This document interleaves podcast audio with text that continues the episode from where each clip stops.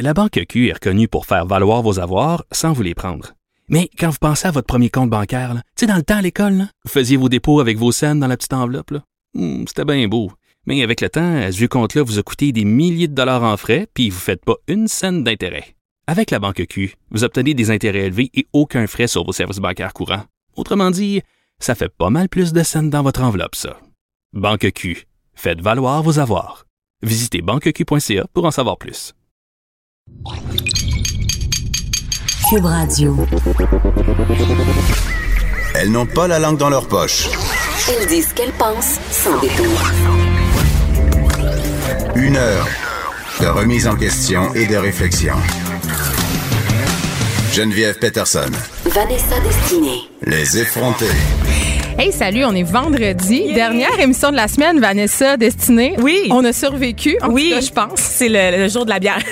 Oui, je pense Ou que oui. vin, je sais pas. Ben là, il y a peut-être un peu de bonheur, mais je me dis qu'il est peut-être 5 heures quelque part dans J'ai le monde. déjà commencé à boire, Geneviève. Oh mon Dieu. Ça va être une ça va, longue, longue ça va pas bien aller. Écoute, euh, en fin de semaine passée, il y a Béatrice Martin, alias Cœur de Pirate, euh, que tout le monde connaît, je crois, euh, cette chanteuse très populaire, très active d'ailleurs sur les médias sociaux.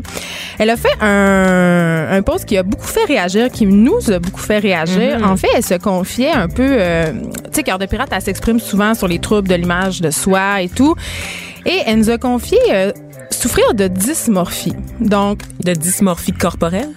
Exactement. C'est-à-dire, euh, elle disait que son trouble allait tellement loin que parfois ça l'empêchait de sortir de chez elle, qu'elle se sentait opprimée dans ses vêtements. Puis elle, elle disait aussi une affaire qui moi qui m'a beaucoup en tout cas, fait sursauter que souvent c'était un peu Instagram qui déclenchait ces symptômes, comme si le fait de voir des corps, euh, ben parfaits, là, disons-le, Ben, très traité avec des filtres aussi, donc euh, avec des avantagés, particulièrement avantagés, parfaits, lisses, beaux, Oui. bien bronzés. Et Béatrice Martin euh, n'est pas seule à souffrir euh, de ce trouble. Euh, moi aussi, j'en souffre en Ah fait oui? depuis, ouais, depuis de, de nombreuses années, puis je consulte pour ça. Mais là, juste pour être sûr, Geneviève, dans le fond, la dysmorphie corporelle, c'est au-delà du simple complexe. Parce que je veux dire, on est toutes complexées. Moi, je le suis. En tout cas, j'en ai beaucoup.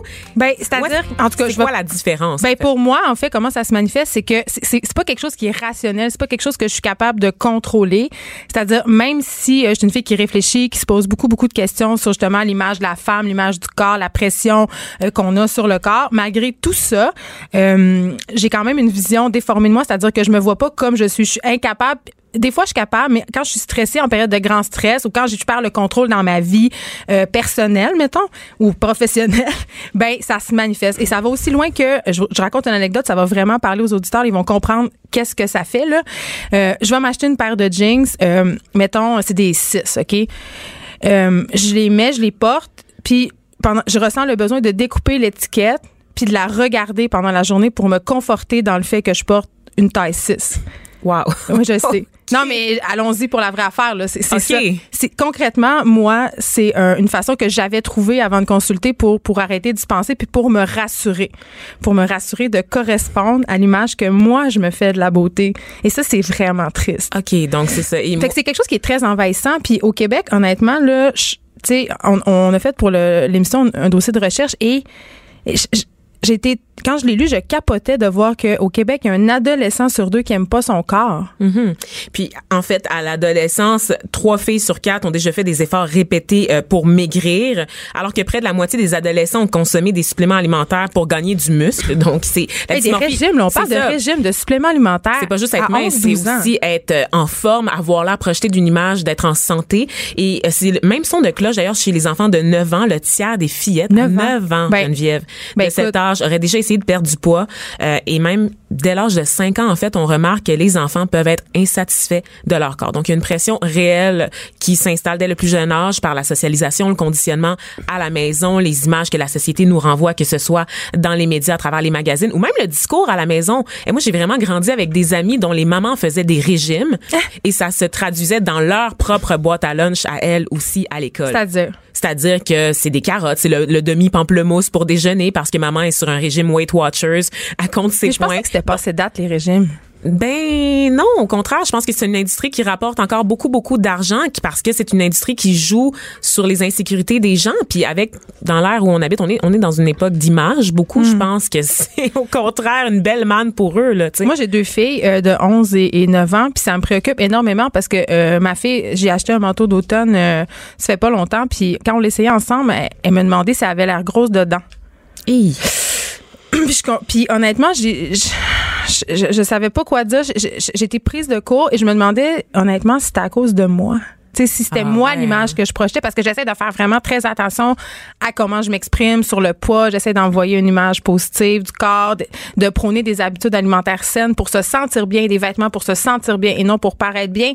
Mais je, je suis certaine que quelque part, inconsciemment, je projette toute mon insécurité sur elle. Et puis à l'école aussi, puis évidemment, elle consomme des contenus là, comme nous toutes. Là. Et là, on a en studio une pro de l'image de soi, Stéphanie Léonard. Allô? Allô? Oui, qui est psychologue. Et tu as écrit un livre qui s'appelle Miroir, Miroir, dans lequel je pense que Béatrice Oui. Martin a posé. Hein? En fait, oui. euh, j'ai fait des entrevues avec 30 personnalités euh, du Québec à qui j'ai demandé en fait euh, comment ils se sentaient par rapport à leur corps, mais surtout leur rapport avec la beauté, l'apparence, leur corps et tout ça. Et elle a fait partie, c'est une des 30 personnes que j'ai interviewées euh, dans le livre, ouais. Bon, c'est- c'est quoi notre problème? Ben, en fait, je veux qu'on fasse une nuance parce que vous Oui. avez sorti des, des statistiques qui sont Ouais. super percutantes et qui sont vraies, c'est-à-dire que la grande majorité des gens sont insatisfaits avec leur image corporelle. La dysmorphie corporelle ou la dysmorphophobie, qui est le vrai terme, qui est un peu difficile à prononcer, mais bon, ce dont euh, Cœur de pirate a parlé, Mm-hmm. c'est un trouble euh, dans la rubrique des troubles obsessionnels compulsifs. Ah. Alors, je vous explique la différence. C'est que oui, c'est être préoccupé avec un aspect de notre apparence, mais préoccupé à un point excessif, envahissant, obsessionnel. Le critère pour avoir, un des critères pour avoir ce trouble-là, c'est d'en être préoccupé et de poser des gestes. Toi, tu parlais de regarder Oui, ton étiquette et tout ça. sans arrêt. là. De 3 à 8 heures par jour.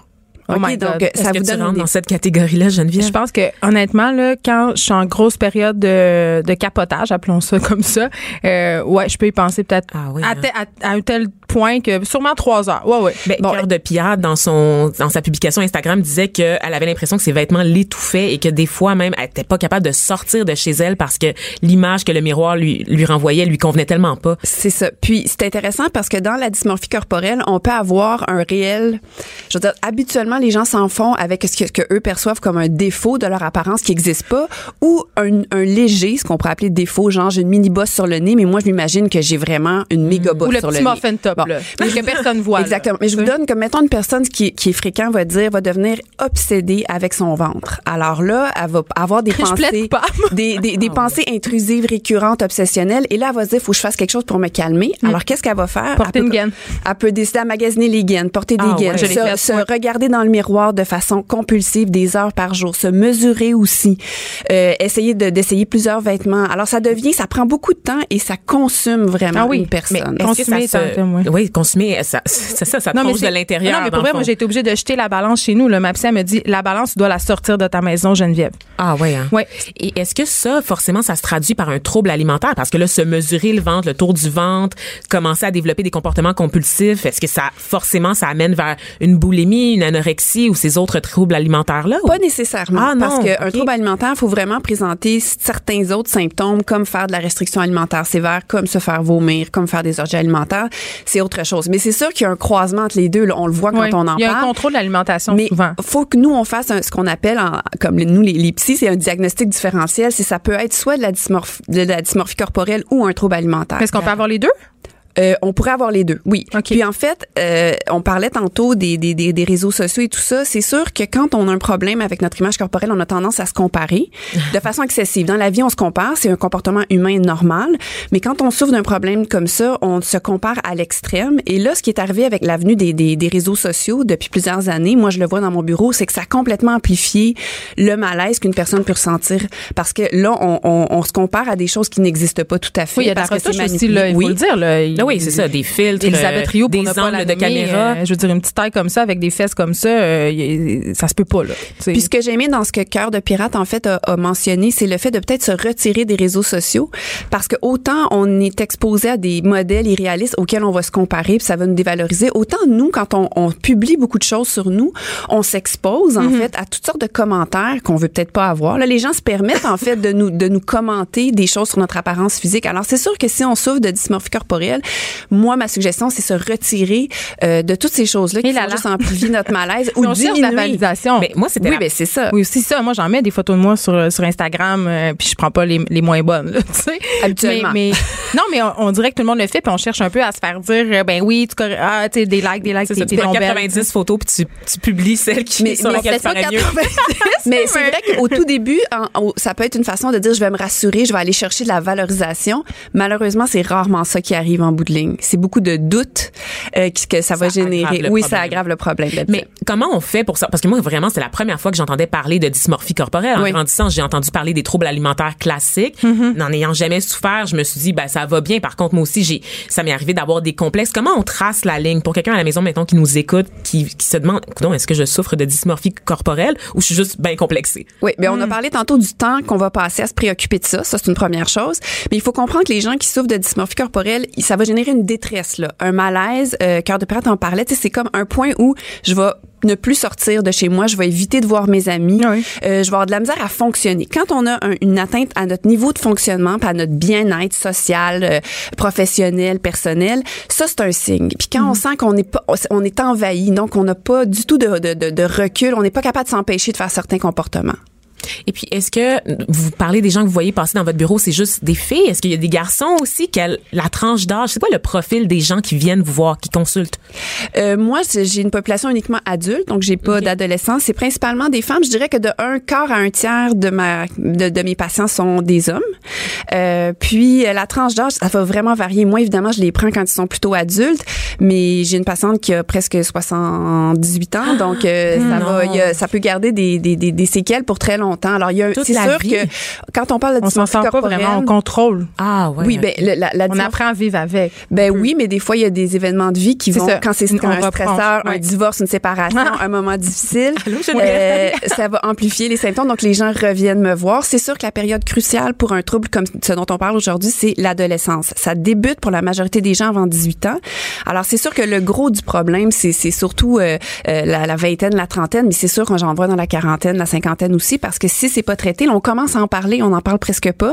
Ça veut dire que les gens savent même pas qu'ils peuvent aller consulter puis qu'ils Ben, peuvent aller chercher ça. de l'aide, donc ils restent pris avec leurs difficultés. C'est vraiment, il y a de l'aide, il y a des a façons des de traiter ça. Oui, oui, puis ça se traite très bien, là. Je veux dire, euh, je le vois tous les jours. Rapidement, est-ce que comment on fait pour se sortir de ça? Y a-tu des petits trucs? Mettons qu'on sent qu'on tend vers ça, là, pas nécessairement qu'on souffre de dysmorphie à, à- à proprement parler, mais si on sent glisser là. Vous avez parlé de ressources. Quelles sont, c'est quoi les ressources? Aller consulter, donc euh, via l'ordre de un, ben, un psychologue idéalement, psychothérapeute. Donc à, à- à travers l'ordre des psychologues du Québec, on peut avoir une bonne référence de gens qui, qui est en fait, une personne qui est spécialisée dans le traitement de ces problématiques-là.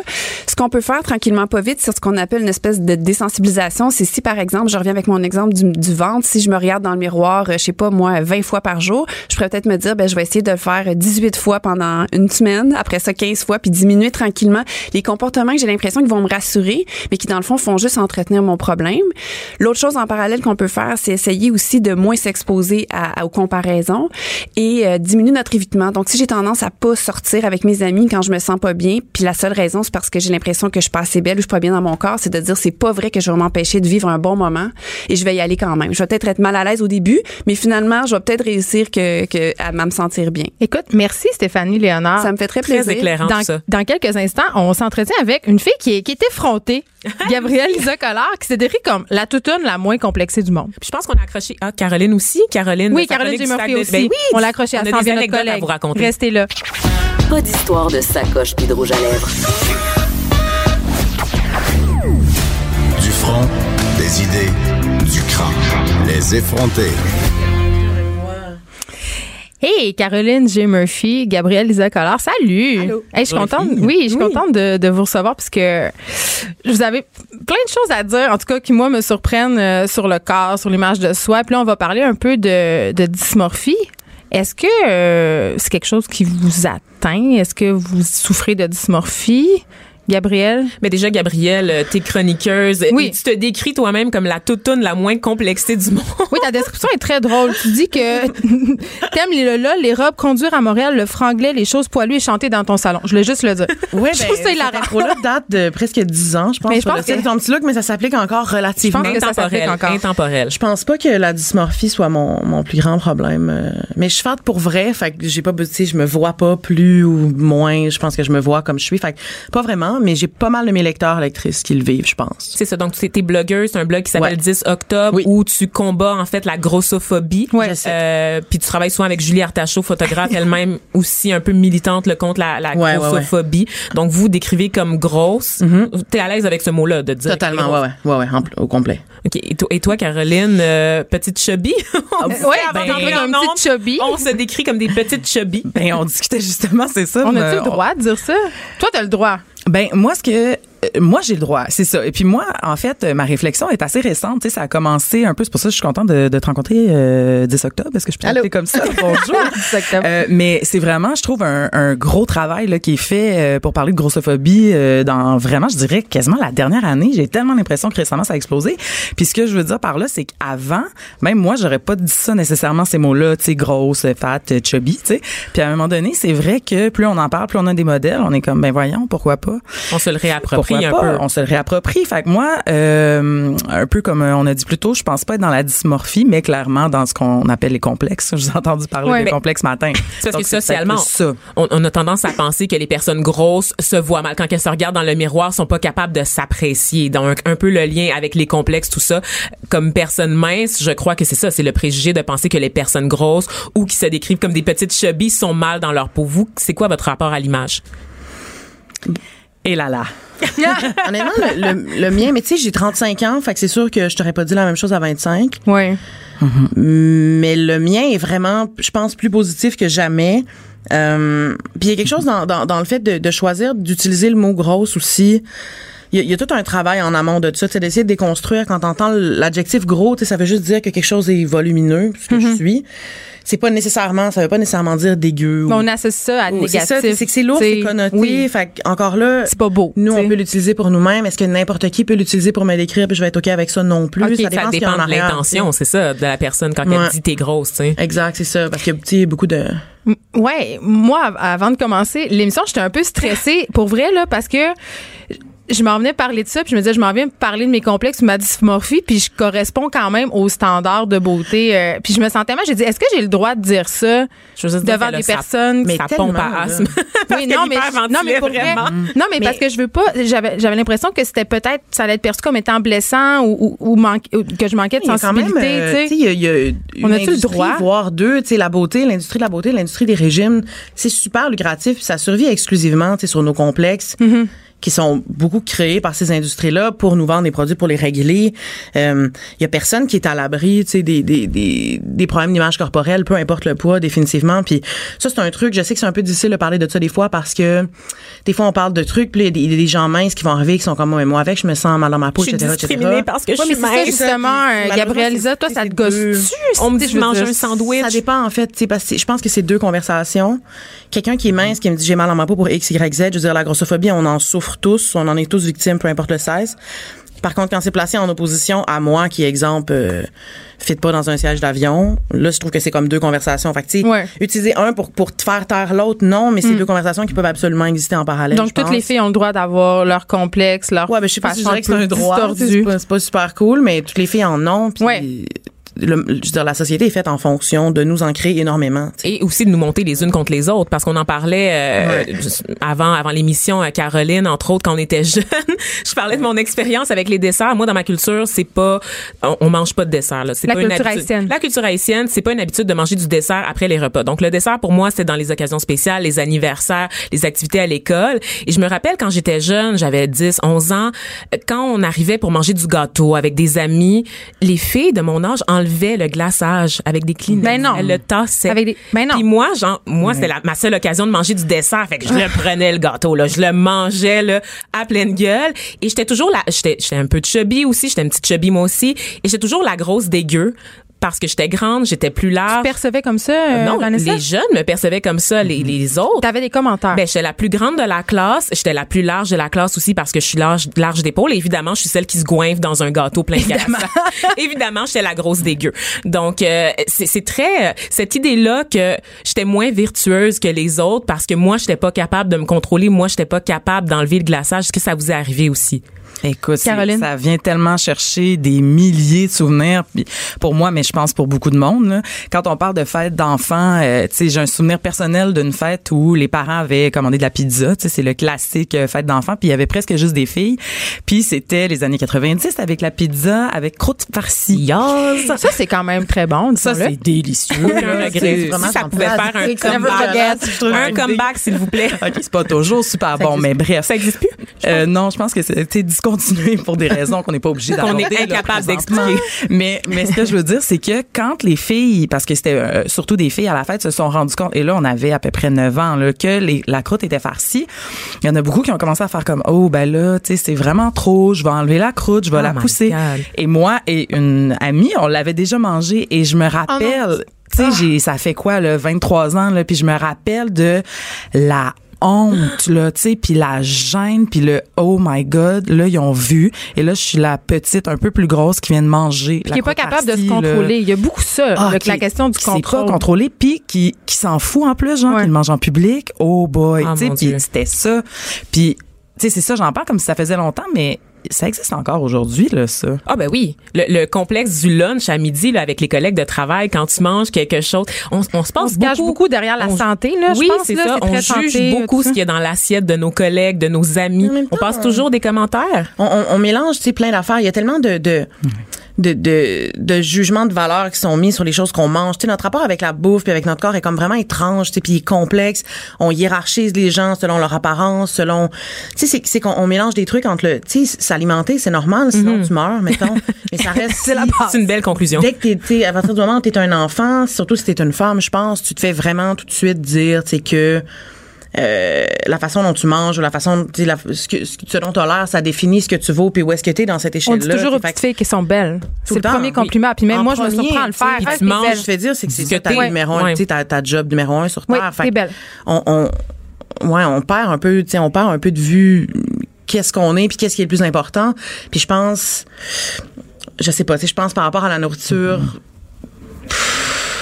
Je sais pas, je sais pas. J'ai, allez, j'ai Mais- perdu mon moi, je, moi, je voulais revenir sur une anecdote justement par rapport à la nourriture et c'est la violence médicale. Je sais que tu en parles beaucoup euh, dans le cadre de, de tes, tes actions contre la grossophobie. Oui, Vanessa, t'avais quand même une petite anecdote quand même anecdote assez à vous croustillante. raconter. ça. Anecdote. Écoutez, j'avais comme une, une éruption cutanée dans le dos et je suis allée voir mon médecin de famille. Ça. TMI. D'où ça venait? Euh, on le dira On le sait pas. On sait pas. Je- sachez que je suis propre. Euh, donc, je suis allée voir mon médecin de famille et euh, ben il me dit ben enlève ton chandail, tourne-toi. Et moi j'avais bon une brassière. C'est la fin de la journée. J'avais mis une brassière pour me jacker les boobies bien haut euh, et j'avais du gras de brassière, le fameux gras de le- brassière oh, dans le dos Dieu. là. On sait de quoi je parle. Comment oses-tu? Comment ose, osais-je? Et le médecin de me dire, mademoiselle, il faut arrêter de manger du McDo. Oh my God. On Dans salue le bureau. dorée en passant. On salue mon médecin de famille. Donc, euh, dans son bureau, euh, en brassière, vulnérable parce que j'avais quoi, 18 ans, dos à lui, il me dit qu'il faut que j'arrête de manger du McDo tout simplement parce que j'ai du petit mou de brassière, en dessous de ma brassière. T'as le droit d'avoir de la peau, c'est pas. Ben moi enceinte, je me faisais shamer par mon médecin parce que je prenais du poids. Tu sais, puis moi je sais qu'enceinte, je prends littéralement T'as pas honte de 60 nourrir ton livres, c'est comme ça. Je veux dire, c'est juste comme ça, peu importe ce que je fais et c'est pour ça que je suis commencé à aller voir une sage-femme, mais ça, c'est un autre sujet. Mais, mais à- littéralement, avant chaque rendez-vous, j'avais peur. J'avais peur d'y aller parce que je le savais que j'allais monter sur la balance puis qu'elle allait me dire Hum, Madame Peterson, vous avez pris 15 livres cette semaine. C'est beaucoup trop. Attention au diabète de grossesse. Attention à ci, à ça. Puis on me demandait jamais si j'allais bien. Il regardait. ja- C'est ça l'affaire. On, on, Ben- on, on prend pas la, la globalité de la personne. C'est qu'on regarde si elle est grosse, en guillemets, le est pas, important, on mais se on, prononce. y donne beaucoup trop d'importance. Je veux dire, on place ça au-dessus de tout le reste. Parce que toi, t'es en forme, Gabrielle. tu Tu je pense, en tout cas, tu sais, je prends, tu je prends soin de moi, mettons. Euh, mais tu vois, ça, c'est quelque chose que j'aurais jamais pu faire tant que j'haïssais mon corps, tu sais, tant que je pensais que tant que j'étais grosse, ça valait pas la peine que je m'entraîne, que je fasse attention, que je m'aime ou whatever. Mais comment c'est tu arrivé, pas, ça? tu prends pas soin de toi, tu sais. Comment c'est arrivé cette espèce d'acceptation-là? Parce que tu Euh. t'es- t'as l'air assez zen avec tout ça en ce moment-là. Mais ça fait quand même un bout que je suis là-dedans, tu sais. Fait que je, je- je te dirais, Il n'y a pas eu de, de, de- d'équilibre comme tel, mais je sais qu'à un moment donné, je me suis tannée. Puis ça, encore là, tu sais, j'essaie de pas trop mettre d'emphase là-dessus parce que je veux pas sous-entendre que quelqu'un qui fait les choses différemment est moins euh, bon ou mérite moins qu'on, qu'on se batte pour ses droits, mettons. Mais euh, j'ai jamais rien fait de spécial. Tu sais, j'ai jamais eu une alimentation particulièrement riche. On mangeait bien. Tu sais, genre, j'ai jamais été comme, j'ai jamais fait les choses qu'on disait que les gros faisaient. Fait que j'ai jamais compris, genre. Ah oui. Mais euh, tu sais, pour autant qu'on accepte que certaines personnes soient naturellement super minces, peu importe ce qu'elles bouffent, on dirait que le contraire, on résiste. On a Oui. vraiment envie de penser que tu c'est c'est une méritocratie absolue, puis que tu peux choisir de pas être grosse si t'as assez de volonté, tout ça. Puis tout ça, maintenant, je sais que c'est pas vrai, mais je pense que c'est venu d'un sentiment d'être juste vraiment écœuré, de chercher la raison de mon corps, d'être juste comme check, j'ai l'air de tout ça. Je vais pas attendre dix ans avant de vivre, avant de m'aimer, avant de me trouver belle, avant de prendre soin de moi. Puis c'est à partir de ce moment-là que j'ai pu commencer à bouger parce que j'aimais ça, commencer à m'alimenter mieux, commencer à être mieux dans ma peau. Fait que oui, oui, je suis en forme. C'est la forme, c'est plus qu'une affaire. Caroline? Oui, ben je- je- moi, je suis en train de dire oui euh, de la tête. Oui, oui. Ben, ce qui m'a beaucoup rejoint là-dessus, c'est le moment où il y a juste eu un moment où tu deviens tanné. Ouais. Moi, ce, mot-là m'a vraiment rejoint parce que à un moment donné, c'est comme de réaliser que nos mères, nos grands-mères, nos arrière-grands-mères ont fait juste répéter un, un- une, une insatisfaction puis un malheur, puis à un moment donné, tu rentres dans une phase où t'es comme, mais pourquoi? Tu sais, moi, c'est vraiment ça que je me suis dit. J'étais comme, pourquoi? Tu sais, quand on dit attendre, je veux-tu attendre toute ma vie d'aller euh, à la piscine, d'aller faire du sport avec mes amis, d'aller dans tel resto, de, de manger mon cornet si ça me tente à la ronde. Tu sais, je veux dire, ça a l'air niaiseux, mais c'est tout ça, c'est tellement de violence qu'on se fait à nous-mêmes. Puis à un moment donné, c'est ça. Tu réalises juste, ben pourquoi? Ben je dis, tu réalises, j'espère qu'on va arriver collectivement à cette réalisation-là parce que, je veux dire, plus il y a de Parce qu'on a modèles, l'impression qu'il faut qu'on se punisse aussi, tu sais, d'être comme on est, tu sais. Puis ça, c'est juste, c'est juste quelque chose qui nous est, qui nous est imposé par l'extérieur. Euh, Voilà. Mais c'est ça, mais euh, je trouve ce qui est intéressant, on a beaucoup critiqué les réseaux sociaux au début, mais il y a un gros mouvement aussi d'acceptation du corps sur les réseaux sociaux. Euh, puis on se rend compte aussi que l'accept- l'acceptation de tous les corps en fait. Hein? Et, et justement, euh, merci les filles pour votre participation. On, on va aller à la pause, mais au retour, on va parler avec quelqu'un qui a une vision complètement différente de son corps euh, en termes de musculation. Donc c'est Christelle Ngarlem. Est-ce que je le prononce bien? Merci de l'avoir prononcé. J'étais très angoissée. Mais moi aussi, là, je, je ventilais, mais on, Parfait. on, On est, est passé correct. au travers. Euh, qui nous revient, qui va nous parler de son, son rapport à son corps. Justement, elle fait des compétitions. Euh, oui, le micro accroche, mais c'est pas grave. Ça fait une petite, euh, un petit beatbox d'ambiance. Euh, donc, restez avec nous. L'actualité vue autrement. Pour comprendre le monde qui vous entoure. Les effrontés. Christelle N. Garlem, bienvenue aux effrontés. Merci beaucoup. Écoute, moi, ça m'impressionne full de recevoir une haltérophile parce que je, je m'entraîne quand même pas mal, puis je le sais, le, le, le travail qu'il y a derrière ça. Et je sais aussi, parce que toi, euh, bon, tu vas participer euh, au championnat du monde d'haltérophilie euh, qui va avoir lieu début novembre. Exact. Et tu as changé de catégorie de poids. Et ça, pour les gens qui connaissent pas la discipline, explique un peu parce que c'est un gros, gros, gros, gros travail là, de changer de catégorie de poids. Ouais, effectivement. Alors, euh, l'haltérophilie, c'est comme un peu la boxe qu'on voit. Ouais. C'est par catégorie de poids. Nous, on en a 10. Et puis, euh, deux heures avant chacune des compétitions, il faut que tu fasses ta pesée. Alors, de là, vraiment l'importance de respecter euh, ton poids de catégorie. Fait que pour moi, c'est super important. Je me pèse deux fois par jour pour m'assurer que je suis relativement proche de mon poids dans lequel je suis inscrit euh, à ma compétition. Qui- Alors, qui est euh, nous, maintenant, c'est 76 kilos pour moi, ma catégorie.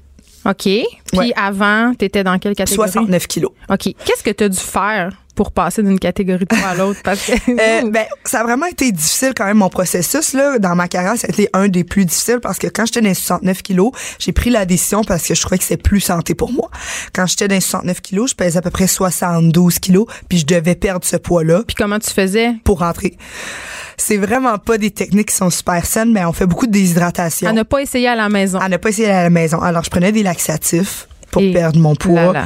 Euh, je faisais de la déshydratation, alors je faisais du sauna, même dans un sauna suit. Je OK, faisais c'est vrai ce qu'on voit, là, les gens Ouais, qui ouais, ouais, courent avec des sauts. Avec un sauna OK, les suit. sweats. Je le faisais mon OK, entraînement d'altéro là-dedans. Après, je faisais des séances de 20 minutes de sauna.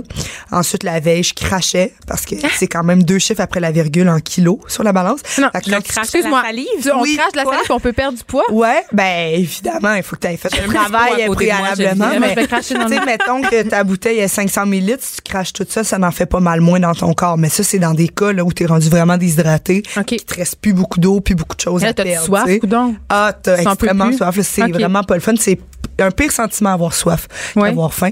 Alors là, à un moment donné, j'aimais plus ça faire ça. J'avais mal à la tête, j'avais mal au corps, toutes les blessures. tu mangeais quoi? Ressortaient. Ben, tu jeûnes pendant quasiment 20 heures avant ta compétition.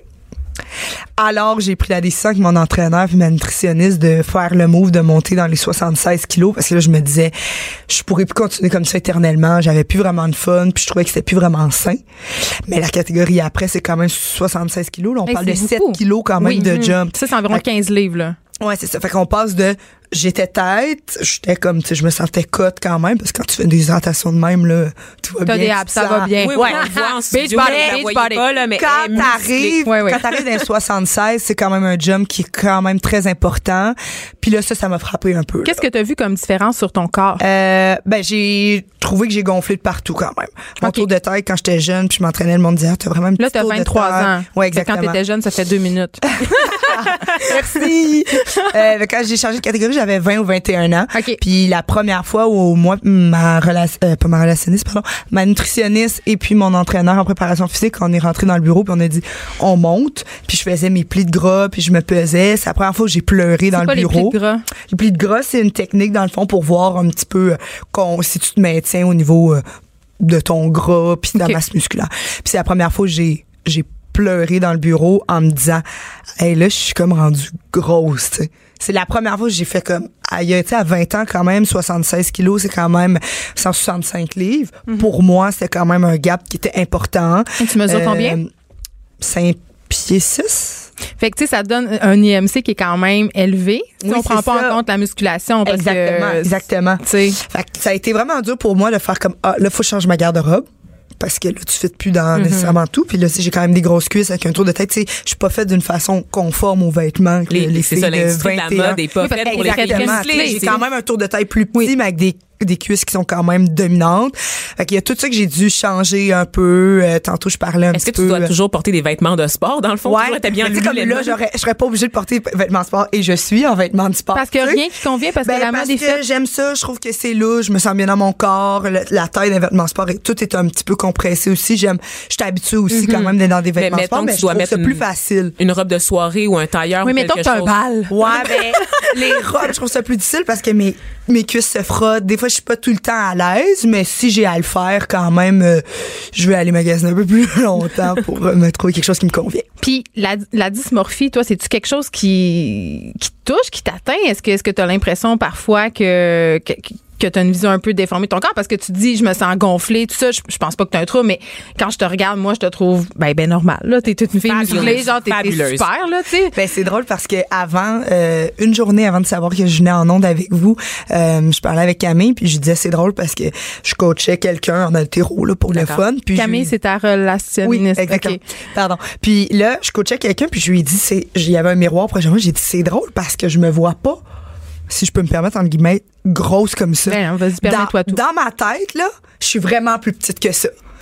Moi c'est le contraire, sais. Mm-hmm. j'ai pas l'impression que je suis musclée de même, c'est le monde c'est le monde qui me voit Ouais. puis qui me disent ah t'es quand même musclé, tu sais quand t'arrives t'es Mais imposant. t'as l'air en roche, là. Moi, je m'en The rends jalouse. C'est la version féminine de The mais Rock. je Mais m'en rends plus pas sexy. compte, tu sais. Je pense encore que je suis plus petite, un petit peu plus menue, puis j'oublie que mon sport me crée des muscles. Même là, quand je me regarde, je suis comme, mon Dieu. Là, c'est sûr qu'on est dans, dans une espèce de culture où on, on valorise beaucoup la mise en forme, l'entraînement, mais il y a encore beaucoup de préjugés qui persistent à l'égard des filles musclées. Mais attention, oui, on valorise, c'est ça, la mise en forme, l'entraînement, mais ce qui est prôné, ce qu'on voit, c'est une silhouette longiligne avec Ouais, des muscles des développés en longueur, OK? Mhm. Et on voit beaucoup, justement, euh, les filles qui s'entraînent beaucoup les fesses, mais pas le reste du corps. Et la silhouette globalement musclée quand tu fais du powerlifting ou toutes ces choses-là. Donc, elles ont quand même Ça- des silhouettes euh, Oui. en forme de sablier. Mais- ça n'a rien à Fait voir. regarde, Serena Williams, toutes ces joueuses de tennis-là, je veux dire, on, on- on les fat sans arrêt, on leur dit qu'elles ont l'air de dégorer. On les- Exact. Est-ce sais, que un peu tu reçois des commentaires négatifs? Quelle est la Ben, perception?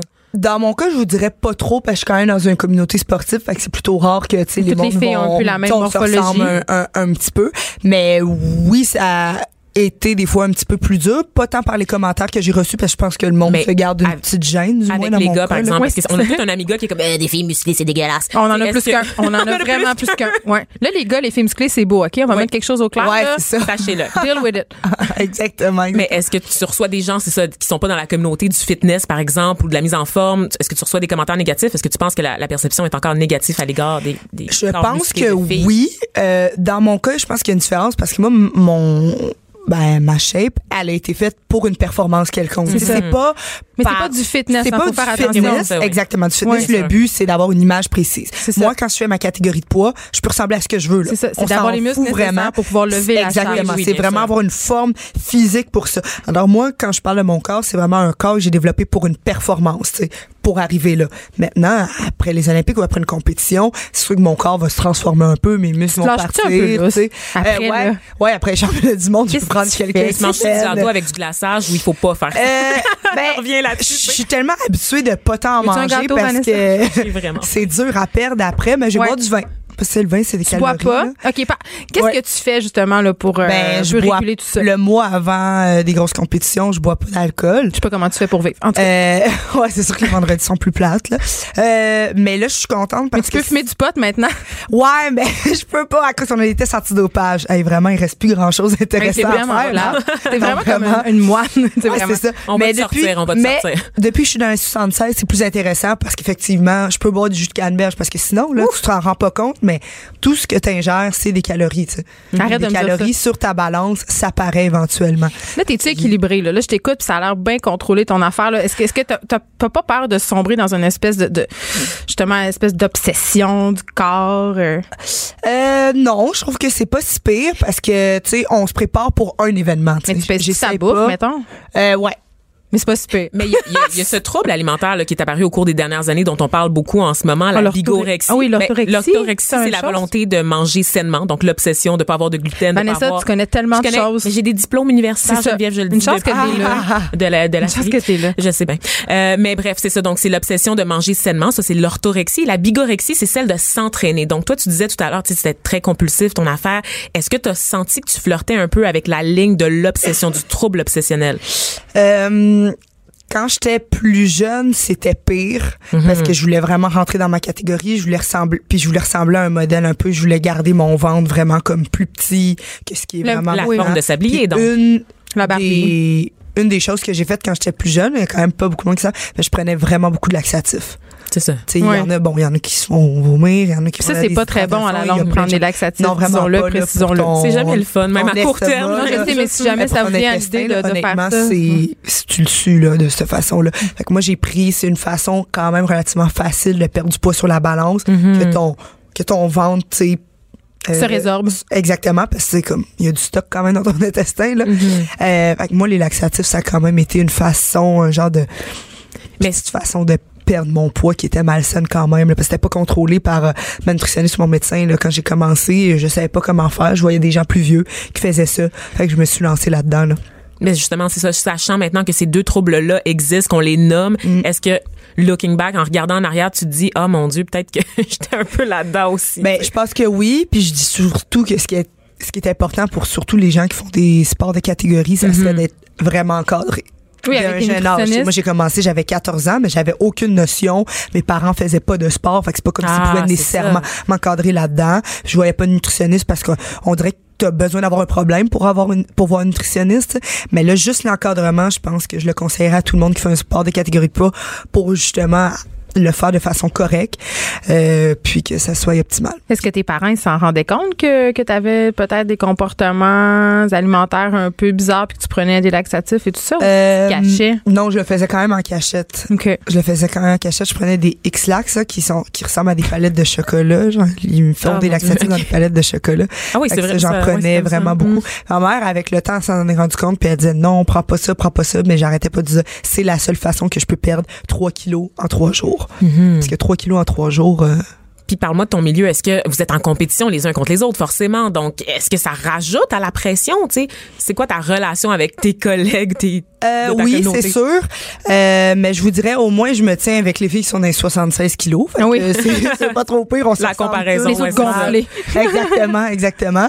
Euh, mais sinon, non, on essaie quand même, tu sais, vraiment d'avoir un de rester saine un petit peu Ouais, ça, là-dedans. C'est sûr que le côté qui est un peu moins sain, c'est qu'on se pèse à tous les jours. En fait, à chaque Oui, ça devient un entraînement. peu, euh, chaque- mais c'est rendu comme une habitude. Mais tu connais après ça tes fluctuations, ça, puis c'est Exactement. Si je peux vous le dire, là, je dois être à 76,5. Tu sais, On fait quasiment, tu sais, on, on en rit, on fait quasiment des paris. À coche à l'entraînement, j'ai à mon coach, après tout, je pèse combien? Il me dit avec ou sans souliers, tu sais.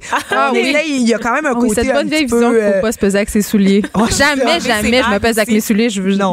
Enlève tes bijoux aussi. Oui, t'enlèves tout. faut cracher Tes plombages. Il faut cracher avant de monter. Exactement. Voilà, maintenant on le je vous le conseille pas, là. Faites pas ça à la maison, je veux pas être responsable. Est-ce que tu penses à après, à- je veux dire, au, à, à ce que ce à quoi ton corps va ressembler après l'entraînement quand tu vas avoir arrêté? Parce que souvent, on voit des athlètes de performance euh, qui arrêtent de s'entraîner, puis là, leur corps subit, subit de, de grands changements. Tu sais, Est-ce Ouais. que ça, est-ce que ça t'inquiète? Est-ce comment Ben, t'envisages ça, c'est la drôle. suite? Deux, deux volets. Le premier, c'est que quand euh, j'ai une semaine de congé ou quelque chose comme ça, généralement, j'ai l'impression que mes cuisses, je les ai perdues.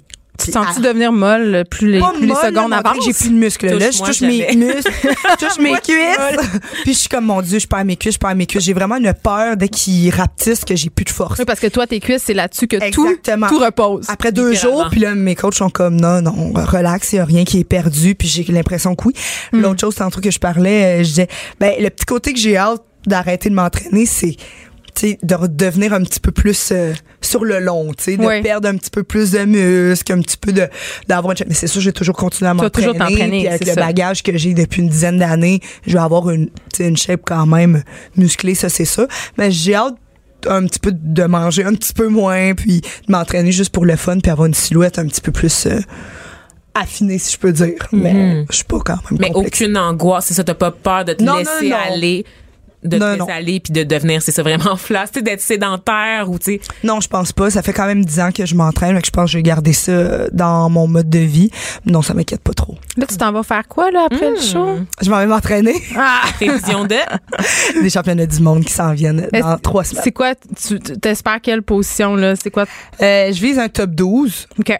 Euh, j'ai fini septième au dernier championnat du monde l'année passée en 2017. Alors top 12 euh, avec certains pays qui reviennent, je pense que ça serait très positif. Et tu nourris aussi de très grandes ambitions pour les prochaines années. Exactement les Jeux olympiques de 2020. Et on te souhaite bonne chance. Merci, Merci Christelle. Anne-Garlem de s'être jointe à nous.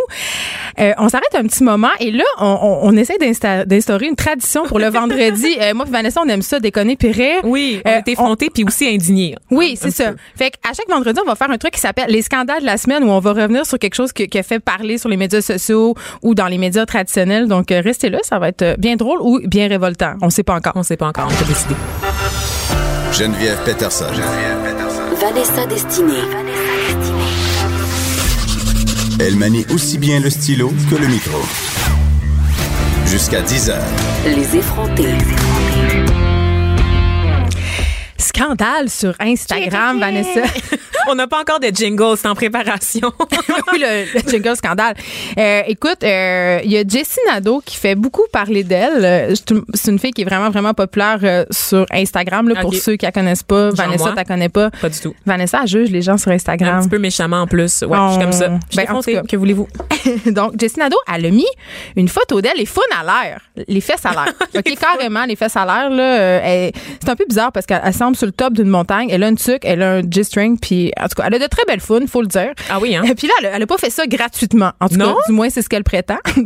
Euh, dans le fond, c'est elle puis euh, Jonathan Roy qui ont fait ça. Il y a une affaire qui s'appelle le Twerking Challenge. Et là, Vanessa, Le twerking challenge? oui, il faut que tu me rassures tout de suite. Là, c'est-tu raciste, le Twerking Challenge? C'est-tu raciste? Là, j'étais comme, ah, c'est-tu de l'appropriation culturelle? J'ai roulé des yeux. Oui, elle a roulé des yeux, vous parce pas que vu, je là. juge méchamment les gens sur Instagram.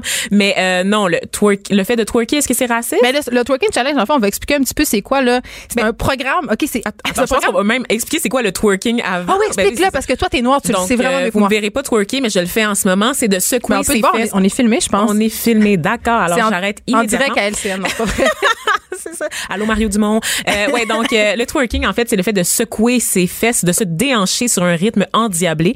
C'est quelque chose qui est beaucoup associé à la communauté noire, Ouais. entre autres euh, la communauté aussi des strippers, donc des, des danseuses nues. Donc le fait de se secouer le, le popotin Oui. euh, qui est souvent Tu te secoues très bien en ce moment. Merci, merci beaucoup. Et puis en plus, euh, on va se le dire, il est pas mal joli mon popotin, donc euh, voilà, c'est ça. Bon, donc attends. fait que le twerking challenge, dans le fond, c'est un programme d'entraînement des fessiers, ok? Mhm. Euh, ça visait à amasser des fonds pour le cancer du sein, ok? Là jusque là tout va bien, là il y a pas, il y en a pas de problème. Mais là, écoute, quand Jessie Nadeau a publié sa photo sur Instagram.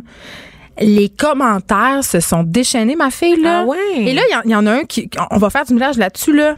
Elle s'est fait dire Je savais pas qu'elle était de même. Par qui? Ben, par une madame quelconque, là, on va Ah pas la oui, nommer, bon, ben, mais- d'accord.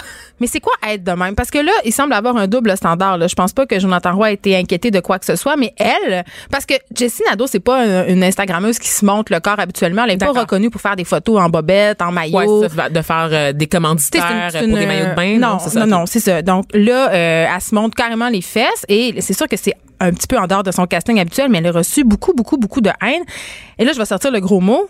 Elle s'est faite slut shamer. Ah ouais. Et là, le slut shaming, c'est quoi? C'est quand on fait sentir une personne, une fille en particulier, mal parce qu'elle montre ses attributs, parce qu'elle est sexy, Parce qu'elle est affiche sexy, une, ouais. une attitude, justement. Qu'elle est assurée, qu'elle est fière aussi de son corps, tu sais, qu'elle l'assume. Fait que c'est ça. Fait que là, ça finissait plus. Euh, T'es une pétasse. Euh, justement, je savais pas qu'elle était de même. C'est quoi être de même, Vanessa? Maudit, je veux dire. idée, mais Ben moi, non, je me ça, demande une- qui est cette femme mais- pour dire je savais pas que t'étais de même. Non, mais ça sous-entend encore. On est encore, encore, encore, encore. On est en 2018, juste pour être sûr, là. Hein? Bon. On regardé. est encore pogné dans la dichotomie de la vierge puis de la putain. Si tu te montres, t'es une putain. T'es pas, t'es pas une bonne fille, t'es pas une bonne mère, t'es pas une femme à marier. On associe automatiquement, on dissocie, pardon, la sexualité de la bonne fille. Mhm. Puis on peut pas, on dirait qu'on peut pas être les deux.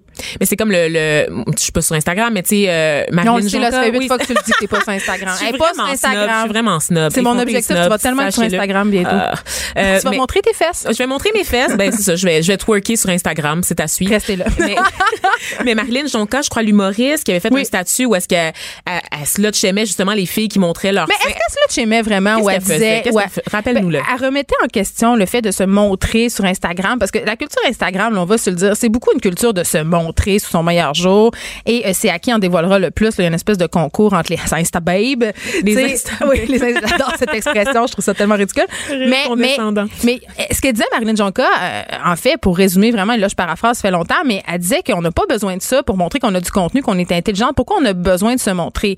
Et elle a essuyé moult de critiques euh, de féministes, entre autres, qui disaient les femmes sont libres de montrer leur corps Mhm. si elles le veulent. Et, et je suis assez d'accord. Sauf que mon bémol est le suivant.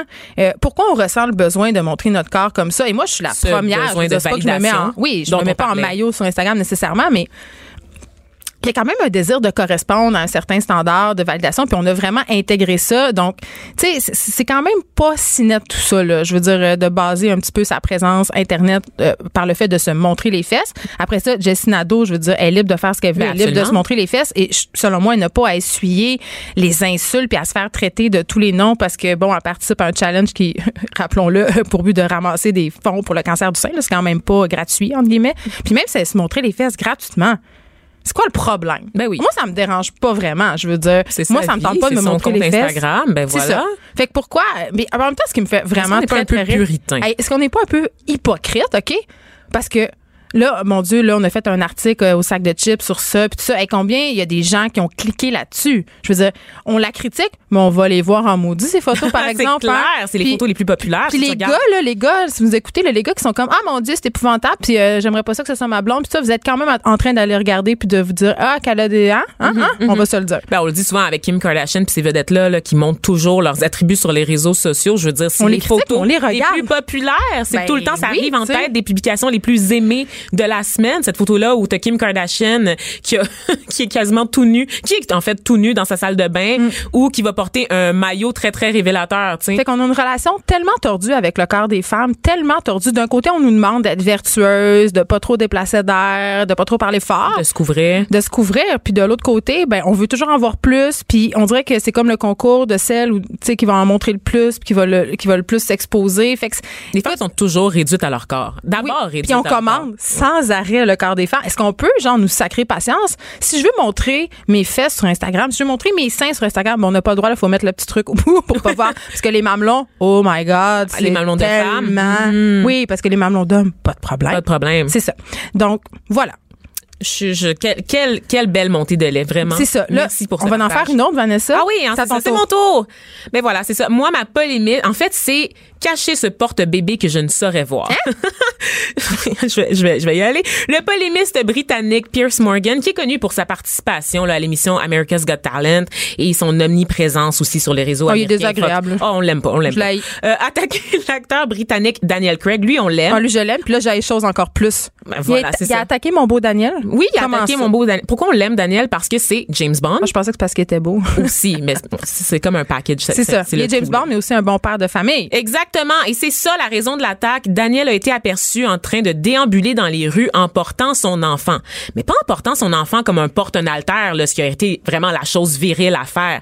Non, non. Daniel a osé porter son enfant dans un porte-bébé. Comme une mère? Arc!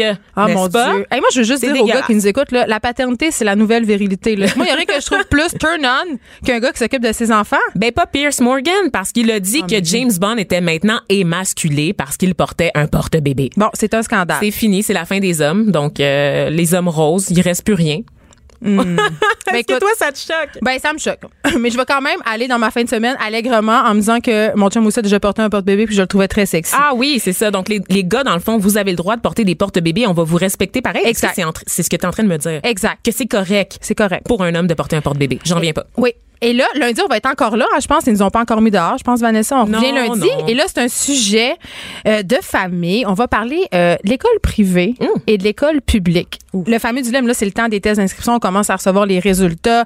Une espèce de guerre entre les parents. Mon enfant va à l'école privée. Ah, moi, il va au public. On a une espèce de compétition. C'est très culpabilisant des deux côtés. Oui, je pense que ça, oui, c'est ça. hein. Je pense que ça va soulever euh, le débat. Ouh. Donc, euh, à lundi, j'espère que vous allez être là. Merci. Oui, je vais twerker. Donc, oui, toi, jusqu'à ma pour fin de semaine merci d'avoir été là avec nos effrontés. À lundi.